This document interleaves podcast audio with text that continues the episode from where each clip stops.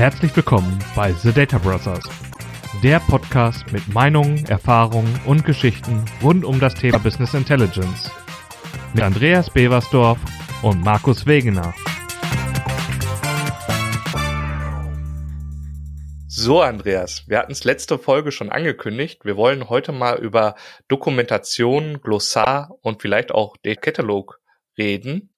Und jetzt habe ich mal nur eine so ein kleines bildliche Darstellung fürs Kopfkino und ich hoffe, es gefällt dir.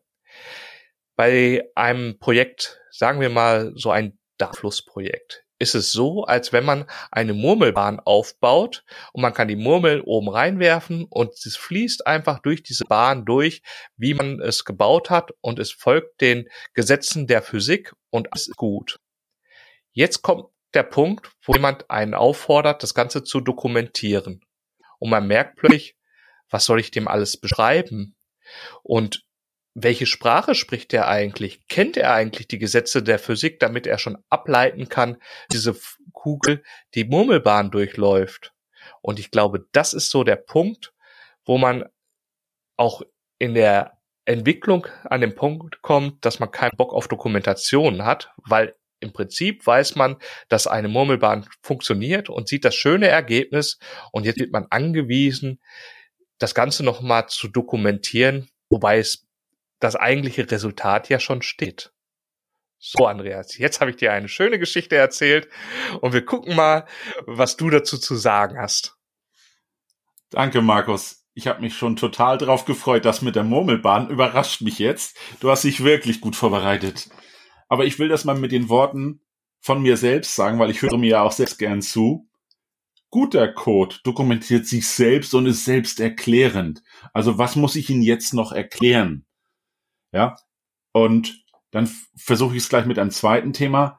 Das ist zwar vielleicht so leicht dahergesagt, aber ich habe zum Beispiel einen Kollegen, der sagt immer ganz toll, Andreas, wir haben das jetzt alles fertig, wir haben alles besprochen. Du weißt, was wir gemacht haben, wir haben es gemeinsam erwirtschaftet. Wir haben beide Code geschrieben, der eine dort, der andere dort. Jetzt müssen wir noch eine Dokumentation machen. Machst du sie? Und dann sage ich ihm immer ganz gerne, ja, tatsächlich, ich mache das wirklich gerne. Und das Schöne daran ist eigentlich immer, für wen schreibe ich das jetzt? Schreibe ich es mir zuliebe? Schreibe ich es ihm zuliebe? Schreibe ich es für den Kunden? Oder schreibe ich es für denjenigen, der das nächste Mal daran muss, um sich das Ganze anzuschauen? Und jetzt kommt wieder was aus meiner Sicht total Schönes. Sind wir das, Markus? Schreibe ich mir quasi selbst, was ich mal gemacht habe vor einem Jahr, vor zwei Jahren, vor drei Jahren? Oder hast du dir schon mal von dir Code angesehen oder eine Schnittstelle oder was auch immer, die drei, vier Jahre ins Land gegangen ist, sie läuft, es funktioniert alles. Und jetzt guckst du da mal rein. Hast du da jemals in dem Code selbst auch eine kleine Dokumentation gefunden? Ich glaube, was du da ansprichst, ist schon wieder sehr, sehr wichtig, weil wir haben hier zwei Punkte. Nämlich einmal den Punkt, für wen dokumentiere ich und den zweiten Punkt, wo dokumentiere ich.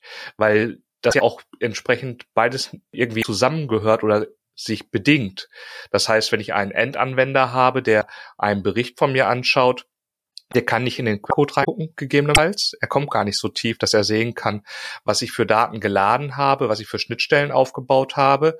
Gleichzeitig muss ich jemanden, der sehr technisch unterwegs ist, vielleicht auch einen bestimmten Ladeprozess nachvollziehen muss, mit anderen Sachen nicht belasten oder der muss nicht an einer dritten Stelle gucken, sondern möchte ganz genau an der Codestelle, wo etwas stattfindet, sehen, warum dieses gemacht wird.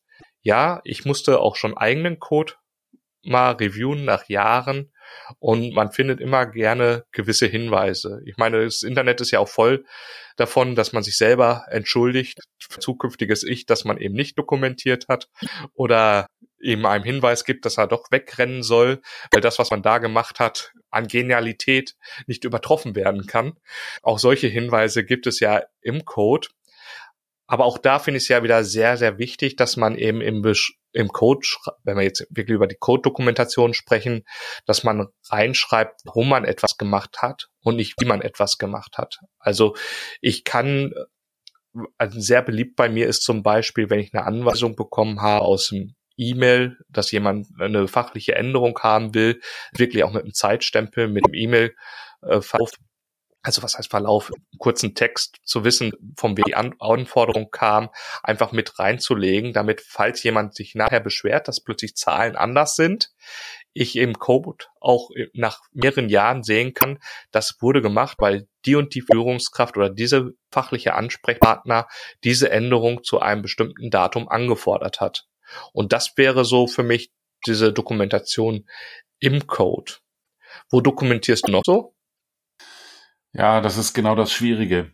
Also entweder ist es meistens im Code, das ist ja dann meist eher eine, wenn du so willst, Verständnissicht für mich, weil ich schreibe schon rein, was habe ich hier inhaltlich abgebildet, ich beschreibe aber nicht den Code.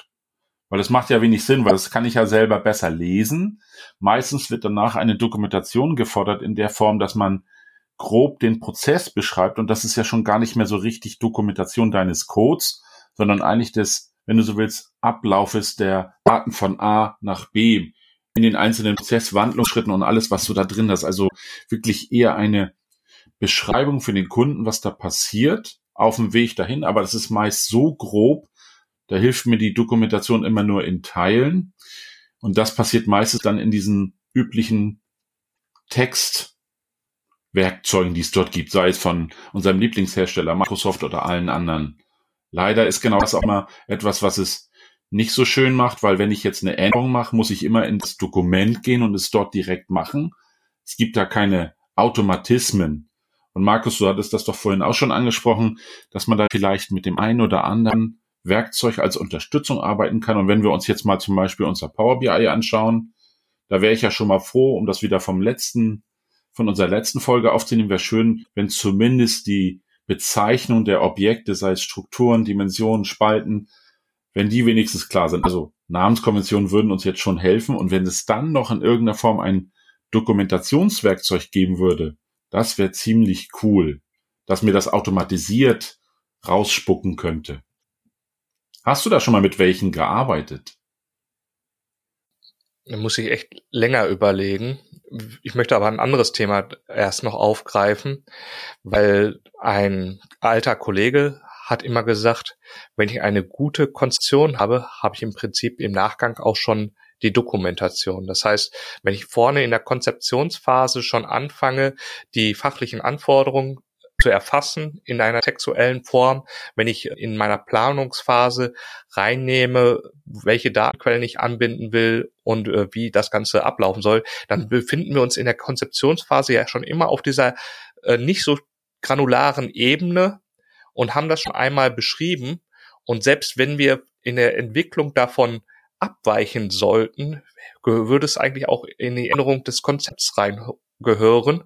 Und im Prinzip wäre es nachher nur noch eine Transformation, dass wir wahrscheinlich aus Konzept Dokumentation draufschreiben müssten, vielleicht noch ein anderes Glossar dranhängen.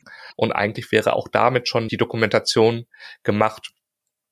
Bei Tools, die auslesen, ja, tatsächlich haben wir, haben wir gemacht. Wir haben ähm, jetzt, jetzt kommt's. Bei, bei Cubeware haben wir es gemacht. Und zwar haben wir von dem Analysemodell kann man diese Metadaten auslesen. Und die, die haben wir ausgelesen, um dann eben ein Dokument zu erzeugen oder einen Bericht zu erzeugen innerhalb des Tools selber wo die Strukturen einfach beschrieben sind, so wie sie technisch vorliegen. Und mit dem man dann halt auch ein Measure ja in der damals eben MDX-Definition auslesen kann und lesen kann, wie das eben in einem Tool definiert ist. In Power BI ähm, gibt es ja da auch zum Beispiel das Community-Projekt vom Datamark. Der hat auch einen Documenter aufgebaut, was jetzt in erster Linie auch ein Power BI-Bericht ist. Ich lasse die Dat Metadaten extrahieren. Wenn ich innerhalb des Power BI-Berichtes Kommentare gesetzt habe und Beschreibung für die Measures eingefügt habe, dann wird das eben mit in den Bericht übernommen und jemand kann sich im Prinzip die technische Struktur da in einer Berichtsform analysieren und das könnte man genauso gegebenenfalls einen sehr Self-Service-orientierten Benutzer vielleicht zur Verfügung stellen, der das Ganze braucht, um seinen Bericht zu erstellen und zu, zu verstehen, wie denn das Datenmodell hinter diesem Bericht aussieht. Was mich dann auch zu einem gewissen Punkt bringt, nämlich wenn ich innerhalb vom Power BI zum Beispiel an einem Measure eine Beschreibung dranhänge, dann habe ich diese, die Möglichkeit, dass der Berichtsersteller sehen kann, sobald er das Melder auswählt, die Beschreibung, was vielleicht da an Definition hinterliegt. Das andere Thema, was wir aber als Problem gegebenenfalls haben, ist, wenn der Berichtsempfänger, der einfache Leser eines Berichtes, diese Kennzahl im Bericht sieht, der weiß halt eben nicht, welche Definition hinterlegt ist. Und habt ihr da auch irgendeine Lösung für gemacht? Macht ihr viel mit Tooltips, was ich persönlich sehr aufwendig finde? Was habt ihr denen an der Hand oder was hättest du da für Ideen?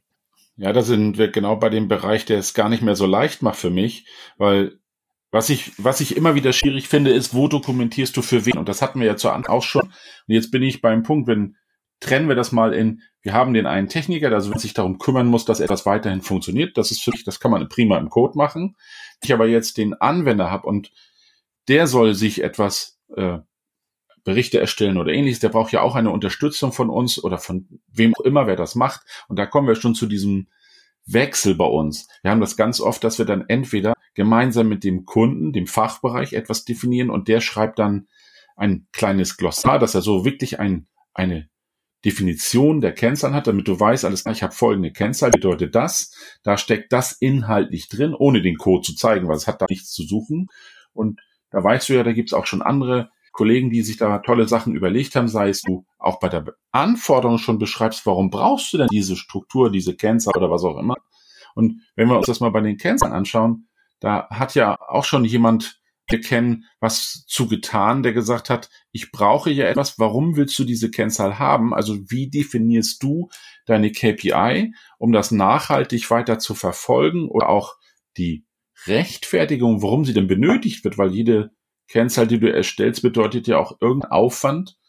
Manchmal ist es komplex, mal leicht oder schwer und ich weiß, wir haben ganz oft in den Projektanforderungen das Thema, sind deine Kennzahlen leicht oder schwer und ich betrachte mal Menge mal Preis ergibt Umsatz. Das ist ja noch leicht, aber ganz oft bleibt es dabei ja leider nicht stehen. Und ich habe schon ganz viele Kunden gehabt, die haben gesagt, ja, das ist ganz einfach, wir haben hier zehn Kennzahlen. Die sind eigentlich immer nach dem relativ einfachen Prinzip und meistens erzählen sie mir nicht, wie da doch noch so getan haben. Und das versuche ich immer herauszufinden.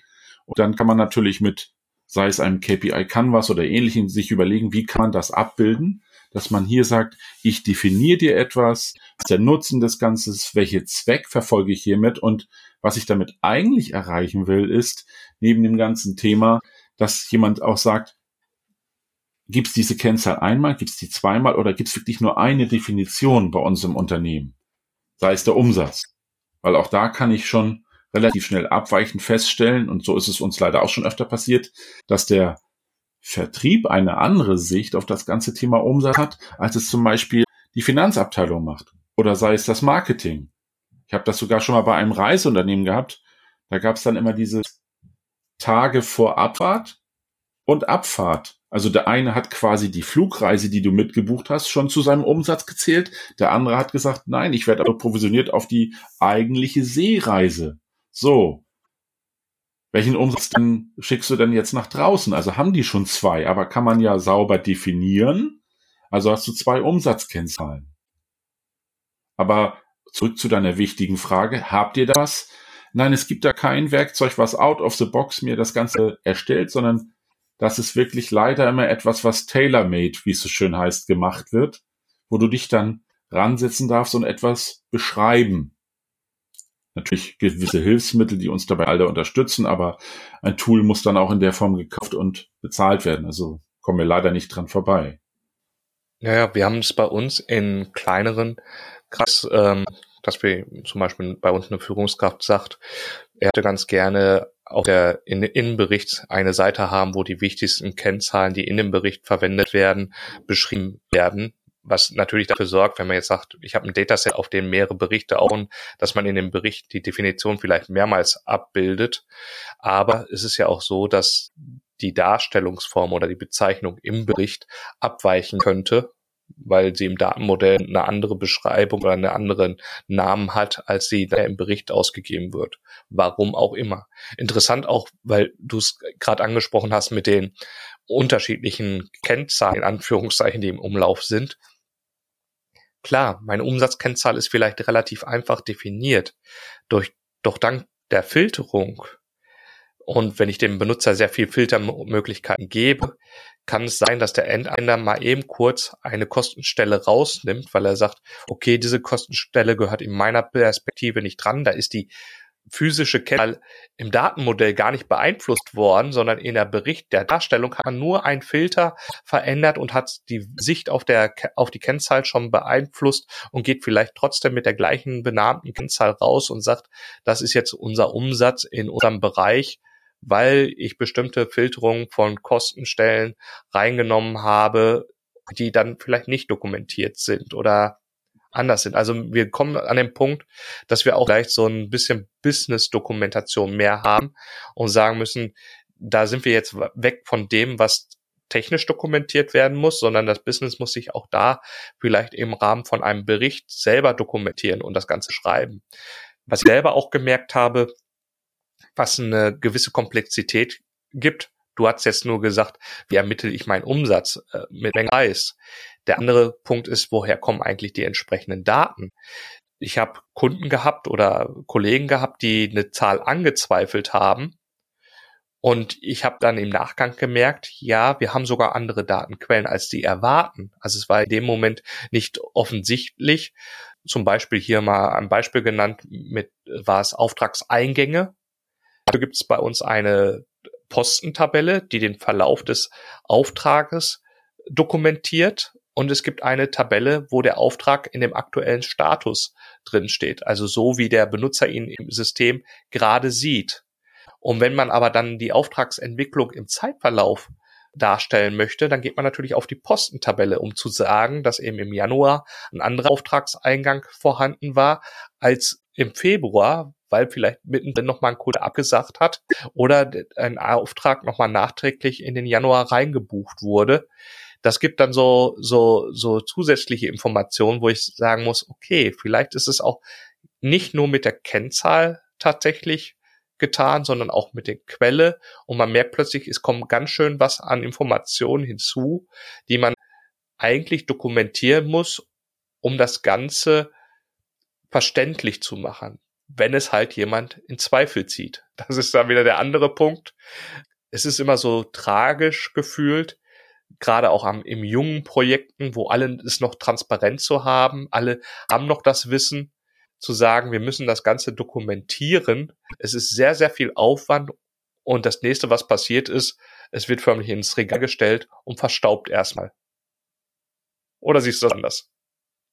In diesem Fall tatsächlich, Markus, du wusstest es doch vorher. Nein, ich sehe das absolut nicht anders. Das ist genau das Problem. Und wenn ich mir wieder meine Murmelbahn anschaue, die baue ich ja auch einmal auf. Das ist genauso wie eine Carrera-Bahn, die ich mir aufbaue. Die baue ich mir auch mehrfach auf und ich baue sie jedes Mal anders auf, komischerweise, aber trotzdem fahren die Autos. Ich bin froh, dass das so mit der Technik funktioniert.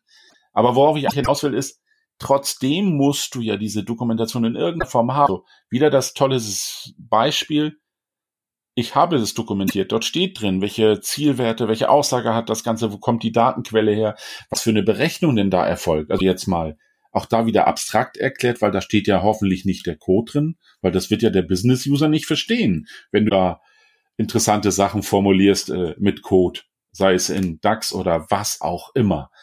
Ähm, worauf ich aber eigentlich hinaus will, jetzt stell dir wieder vor, jetzt kommt jemand an und hinterfragt diese Zahl damit du natürlich verproben kannst, muss ja irgendwo dokumentiert stehen, wo kommt sie her? Warum habe ich das eigentlich gemacht? Und jetzt haben wir dort etwas gefunden, wo sie vielleicht manchmal so rechnet, manchmal so. Ich will ja quasi auch noch eine Validierung können. Du willst die Zahl verproben, der Kunde hinterfragt das oder, oder stellt das quasi auch in Frage, dass die Zahl richtig sein könnte. Dann musst du schon irgendeine Form haben. Und wir beide wissen, solange das Projekt noch jung ist, also jung heißt für mich noch aktiv, wir sind noch dabei, ist es für mich selbst erklärend, weil ich weiß ja, was ich getan habe. Meistens vergesse ich das nicht übers Wochenende. Insofern weiß ich es immer noch. Aber nicht nur, dass ich das für mich als Dokumentation brauche. Ich weiß, was ich mal versprochen habe, was wir geliefert haben. Jetzt stell dir noch vor, jetzt kommt es durchaus vor, dass der Kunde sein System wechselt, seit er hat plötzlich ein neues Vorsystem. Er wechselt von Navision auf SAP auf. Wir wissen das ja alles nicht. Das heißt aber auch, Jetzt brauche ich ja jemanden, der sagt, warum haben wir eigentlich diese Kennzahlen mal gehabt? Und wir brauchen sie ja wieder, nur jetzt ist es die Quelle eine andere. Wahrscheinlich ist auch die Schaffung deutlich anders. Ich brauche doch irgendjemand, der mir jetzt sagen kann, wir haben ja unser Glossar, brauche ich denn die Kennzahlen noch? Gibt's die überhaupt noch? Mir fällt immer nur das Beispiel an, ich weiß gar nicht, ob ich das schon mal besprochen habe. Ich habe einen Kunden gehabt, der fing nicht mit dem Ist-System an, sondern mit dem Plansystem. Und da hat eine Beratungsfirma die ganzen Treiberkennzahlen definiert. Und als wir dann mit dem Ist-System angefangen haben, haben wir festgestellt, von diesen 280 Kennzahlen, die er definiert hat, auch als Treiber, kommen aus dem Ist-System 80. Jetzt erklär mir bitte, wie mache ich das denn den anderen, die ich nicht habe? Also es gibt sie nicht. Und da ist es für mich wirklich super wichtig, dass man sowohl eine Anforderungsanalyse, eine Quellenanalyse macht, dass man dann wirklich weiß, so was habe ich, was kann ich liefern und ist es leicht oder auch komplex. Also ich würde natürlich immer gern auch wissen, die Kennzahl, die du jetzt benötigst, kann ich so einfach abbilden, wie ich es dir vorhin erklärt habe, mit so einem wirklichen einfachen Formeln? Oder muss ich dort gewisse Datenmodifikationen vornehmen, bestimmte Filterung? Und da bin ich bei für mich, ich könnte den ganzen Tag so weitermachen. Bei dem nächsten Problem, wenn jetzt jemand dir einen Bericht zeigt, wie stellst du sicher, dass wenn wir beide uns im Meeting treffen, dass wir beide zwar den Umsatz zeigen, aber du hast was ganz anderes weggefiltert, als ich es getan habe, weil ich eine ganz andere Sichtweise habe. Also auch in dem Business-Medium Berichtswerkzeug muss doch sichergestellt sein, dass alle sehen, was hast du denn da eingestellt? Also ich weiß, bei Power BI hast du es relativ leicht, wenn du sagst, ich gehe auf das Visual, hover auf den Filter und sehe, ah, alles klar, folgende Filter hat der Kollege, die Kollegin hier eingestellt. Aber wenn du den Bericht dann halt auf dem Monitor zeigst, du kannst ja nicht immer zu jedem Visual gehen und sagen, wo bin ich? Du musst ja irgendeine visuelle Darstellung haben. Und da finde ich, verliert sich das immer schnell, weil all das mit abzubilden, an das zu denken, ist doch schon Aufwand. Also ich weiß aktuell kein Werkzeug, das mir das automatisiert sofort rechts in die Ecke ploppt. Oder kennst du da Lösungen, die uns da besser unterstützen können? War jetzt quasi gemein. Es ist auch ein bisschen Fangfrage. Nee, tatsächlich ist es nicht so einfach. Also was ich jetzt gerade gesehen habe, und das fand ich interessant, weil du es mit Power BI angesprochen hast, ist es, dass dieses oben in der Ecke von der Grafik oder von dem Visual auch nicht alles anzeigt. Also wenn ich auf der Filterleiste Sachen ausblenden lasse mit dem Auge, wird es nicht angezeigt. Mhm. Und da gibt es einen Trick, dass man sich so einen Tooltip bauen äh, kann, das eben diese alle gesetzten Filter anzeigt und diesen Code dafür lässt sich relativ einfach mit DAX Studio erstellen. Habe ich jetzt vor kurzem gesehen, fand ich interessant, habe aber auch gesagt, es ist ganz schön viel. Also selbst da wird dann eingegrenzt, wenn man mehr als fünf Filterelemente ausgewählt hat, dann werden nur die ersten fünf angezeigt für einen spezifischen Filter. Also auch da macht man schon Eingrenzung.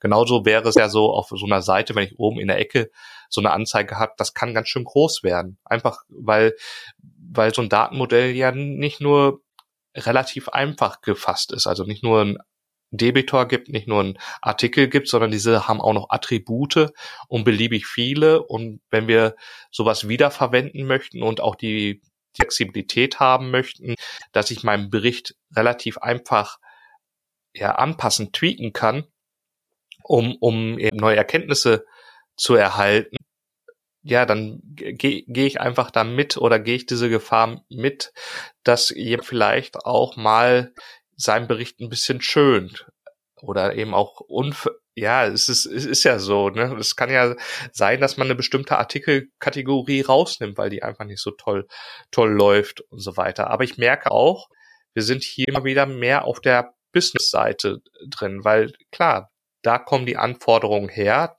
Die müssen, auch da muss die Anforderung dokumentiert sein und es hat auch sehr stark damit halt zu tun, wer diese Anforderung umsetzt. Also wenn wir im Web-Service BI sind, dann wandert halt auch neben der äh, der Aufgabe des Berichts erstellen auch die Pflicht der Dokumentation mit. Und das im, äh, auf der anderen Richtung, ja, da wären wir wieder an dem Punkt, wenn das Konzept, die Anforderung klar und super definiert ist, dann braucht der Techniker die Anforderung nur umsetzen und die Anforderung könnte dann in das Glossar oder in die Dokumentation übergehen und mit reingehen. Also ist schon ein spezieller Fall. Also wie gesagt, deswegen haben wir ja das Thema auch für heute mal rausgesucht, um, um darüber zu sprechen, weil selber sehe ich das ja auch an verschiedensten Punkten, die man am Markt sieht. Wir hatten das Thema mit dem Data Catalog, was ja aus meiner Sicht zum einen ein Part ist, wo wir die technische Infrastruktur scannen und erstmal, was habe ich in, eigentlich in meiner Infrastruktur aufnehmen, vielleicht auch schon Datenladeprozesse äh, für View, also den Verlauf der Daten anzeigen lassen kann. Gleichzeitig geben solche Oberflächen dann auch immer die Möglichkeit, nochmal eigene Informationen reinzugeben, also gerade diesen Business-Kontext reinzubringen. Von daher eigentlich ein sehr, sehr wichtiges Werkzeug. Aber man darf auch nicht vergessen, wenn man jetzt mal das Microsoft-Produkt nimmt, Microsoft PureView, ist richtig ausgesprochen? Das, das klang schon ziemlich gut, Markus. Gut.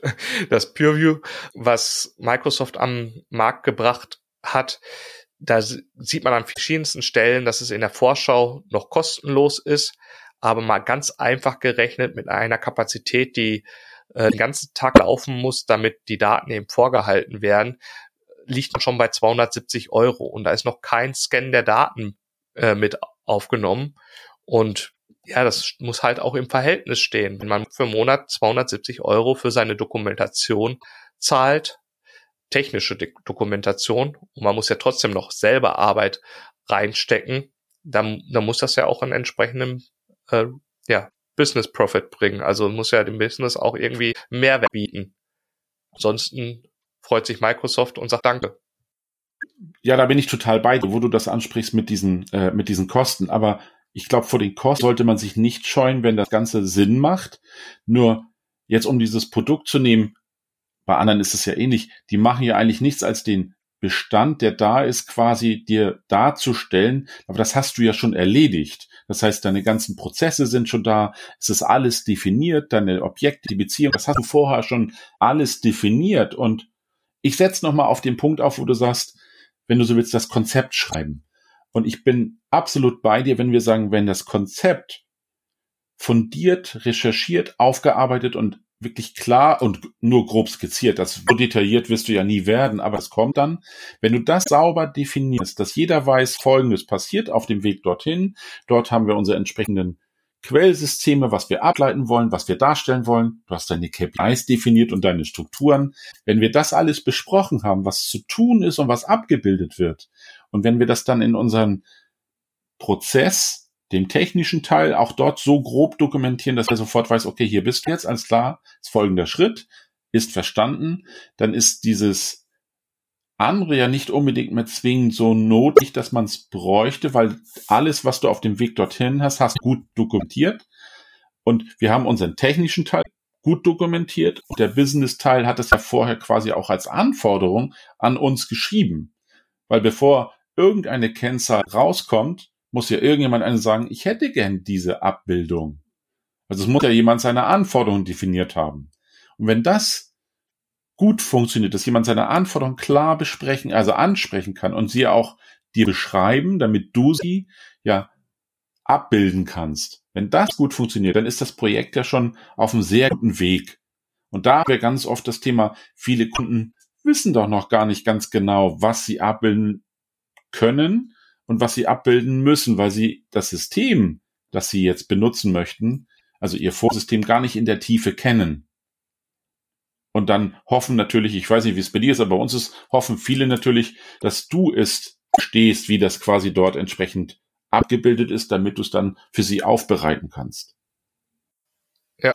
Und ich glaube, das ist der Punkt, wo wir vielleicht beim PureView oder bei solchen Data Catalogs noch ein bisschen kurz springen. Eben diese, dieser Wunsch, und ich habe es selber noch nicht erlebt, dass man eben auch diese Vorsysteme mitscannt, dass man die Tabellen, die da gibt und die Daten auch da schon klassifiziert hat und vielleicht schon erkennt, was man für Daten vielleicht in bestimmten Vorsystemen hat, die dann erst später für einen Bericht zu Trage kommen. Aber wir sind ja ganz gut in der Zeit. Ich glaube, wir haben auch vieles mitgenommen. Lass uns mal über die drei Dinge für den Heimweg sprechen. Möchtest du anfangen? Ah, da habe ich tatsächlich mal die Chance. Okay, vielleicht äh, hast du den Punkt noch nicht bedacht. Ich, ich fange mit dem einfach an. Ich habe ihn zwar eben schon angesprochen. Wenn du es vorher schaffst, das, was du tust, von den Namen und von den Objekten so zu benennen, dass es schon verständlich wird, ist die Dokumentation viel leichter. Soll heißen, drüber nachdenken, dann machen, dann ausführen und kurz dokumentieren. Das wäre toll. Also Ich habe mal einen Kollegen gehabt, der hat immer gesagt, erst grübeln, dann dübeln. Ja, gut. Gut, dann nehme ich den Punkt zwei.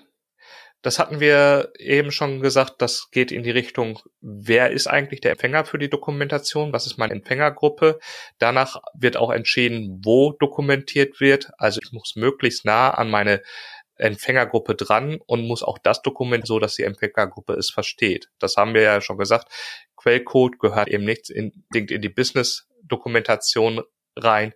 Ich bin nicht ganz so der Freund davon, äh, ob man Pseudocode machen muss und es nochmal versuchen muss, in einer anderen Sprache zu beschreiben, die irgendwie angeblich leichter zu lesen wäre oder so. Okay, wenn, wenn man so Wert auf diese Formel legt, dann meinetwegen auch in dieser Programmierformel da reinschreiben, aber eigentlich immer das dokumentieren, warum etwas gemacht hat oder dass die Anforderung war und eben nicht, wie man es gelöst hat in der Form, dass man wirklich eins zu eins den Code wiedergibt oder beschreibt. Punkt drei, du oder ich? Ich versuche anzufangen. Ich glaube, es werden vier. Ein kurzes dazu. Ich, ich mache es mal aus der Entwicklersicht. Guter Code dokumentiert sich doch selbst. Ja, bin ich bei.